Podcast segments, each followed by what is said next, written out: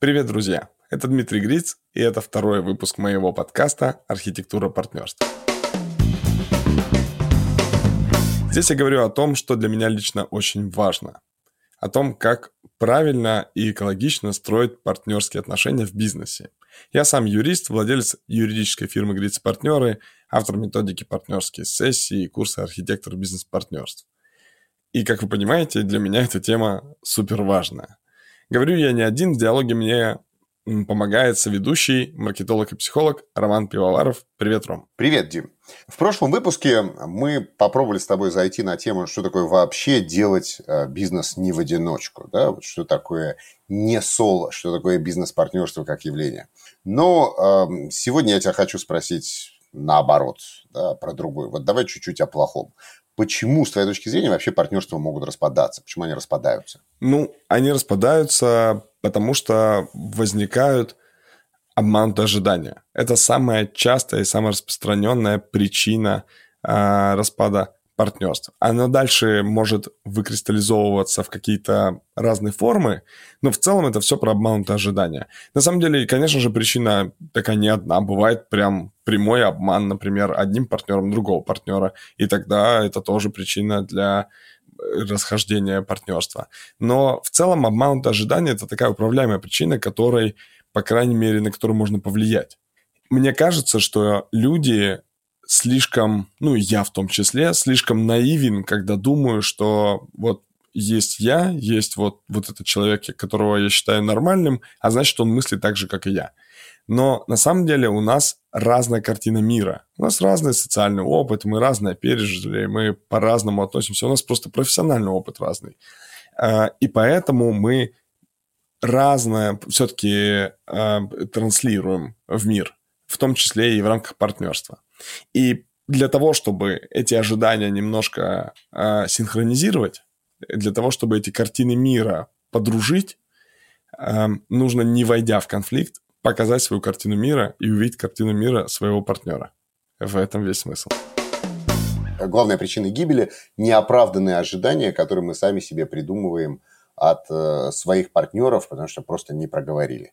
Да, потому что нам кажется, что мы вот то, как мы видим этот мир, и то, как мы привыкли радоваться, быть мотивированными, быть грустными, разочаровываться в чем-то, то так и все делают, потому что, ну, мол, мы, в общем, мы родились даже почти в один день, мы как и не янь, смотри, как мы похожи. Но это не совсем так. Главное, получается, такой навык э, профилактики этих партнерств. Это какое-то такое сохранение от эмпатии там, да, получается. Ну, то есть, как бы э, для того, чтобы э, сохранять партнерство, надо уметь вставать в чужие ботинки. Это правда так. Ну, то есть, я бы не требовал от всех тотальной эмпатии, я бы скорее культивировал открытую коммуникацию, открытый диалог. Не боязнь спросить, не боязнь сказать какой-то свой страх или опасение, или, может быть, какую-то причину раздражения. Вот если в партнерстве настроен вот этот открытый диалог, то даже если ты не очень сильный эмпат, то есть ты не можешь встать в чужие ботинки в моменте, то ты можешь услышать, а тебе человек скажет, а не будет молчать, что ему что-то не нравится. Или не то чтобы не нравится, но он думал, что будет по-другому. Да, мне кажется, это интересным образом вступает в противоречие с тем, как очень многие вообще представляют себе бизнес. Потому что для огромного количества и самих предпринимателей, и тех, кто хочет стать предпринимателями, бизнес строится на неких секретах всегда. Ну, то есть вот я знаю, где купить подешевле и продать подороже, а ты не знаешь, и на твоем неведении я строю свой бизнес. Да? Я вот знаю, как что-то сделать, у меня есть технология, ноу-хау, а ты не знаешь, и поэтому я произвожу мебель или там табуретки лучше, чем ты.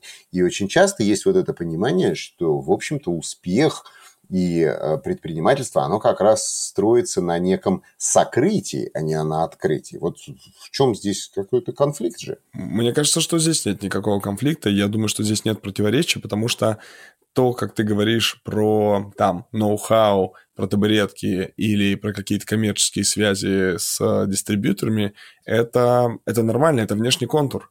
Внешний контур компании ты от конкурентов можешь защищаться режимом коммерческой тайны, какими-то соглашениями о неразглашении, даже от недружественного пока инвестора, ну, потому что он не является твоим партнером пока, он только там due diligence, какую-то проверку твоего бизнеса хочет провести. И вот до этого момента, конечно же, нужно соглашение о неразглашении. То есть я не живу в мире розовых пони, где все открыто и открытая абсолютно коммуникация, и все раскрывают все свои финансы и условия и прочее. Нет, это не так но я про открытый диалог внутри контура, внутри бизнеса, а значит, ну, между людьми, которые являются по одну сторону баррикад, которые плывут в одной лодке, которым грести как бы в одном направлении.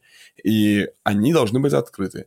Ну, и даже я, более того, я допускаю, и это нормально, если вдруг они договорились о том, что все-таки, я не знаю, там какие-то места грибные, они друг другу не говорят. Если они об этом поговорили и сказали, он говорит, слушай, я вот так, я так сильно переживаю за эти грибные места, что ты не будешь туда ходить. Можно я не буду тебе о них говорить?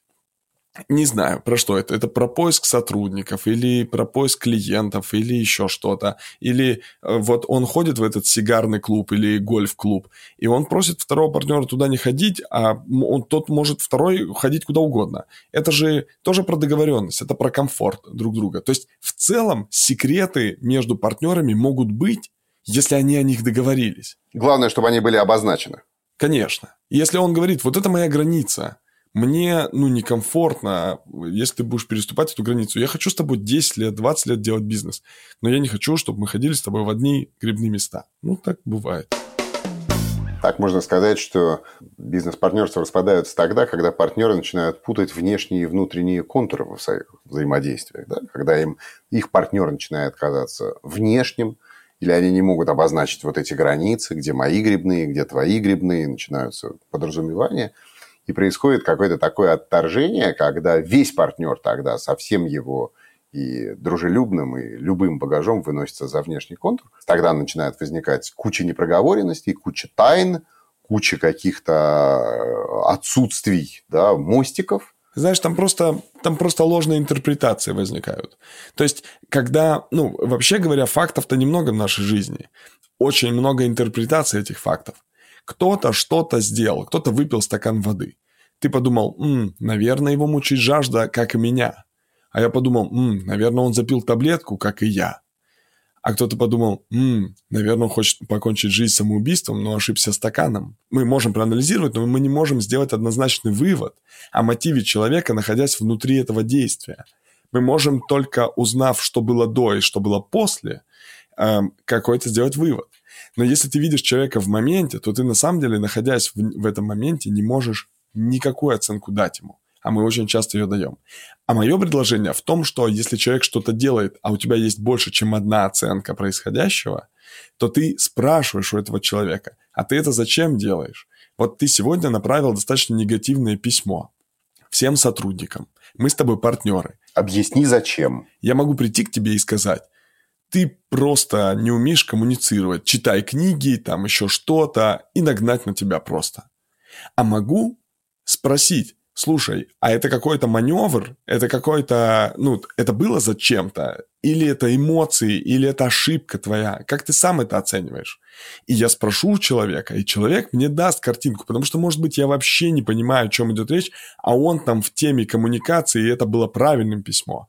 Так вот, прежде чем откритиковать и дать свою интерпретацию на какое-то событие, считая эту интерпретацию абсолютнейшим объективным фактом, нужно скорее задать вопрос, а ты зачем это сделал? Или, ну, может быть, не так, если это грубо звучит. Можно спросить, э, слушай, а какая была задумка вот этого действия? Я просто, ну, я в смятении, у меня много вариантов, скажи, скажи, что ты задумывал.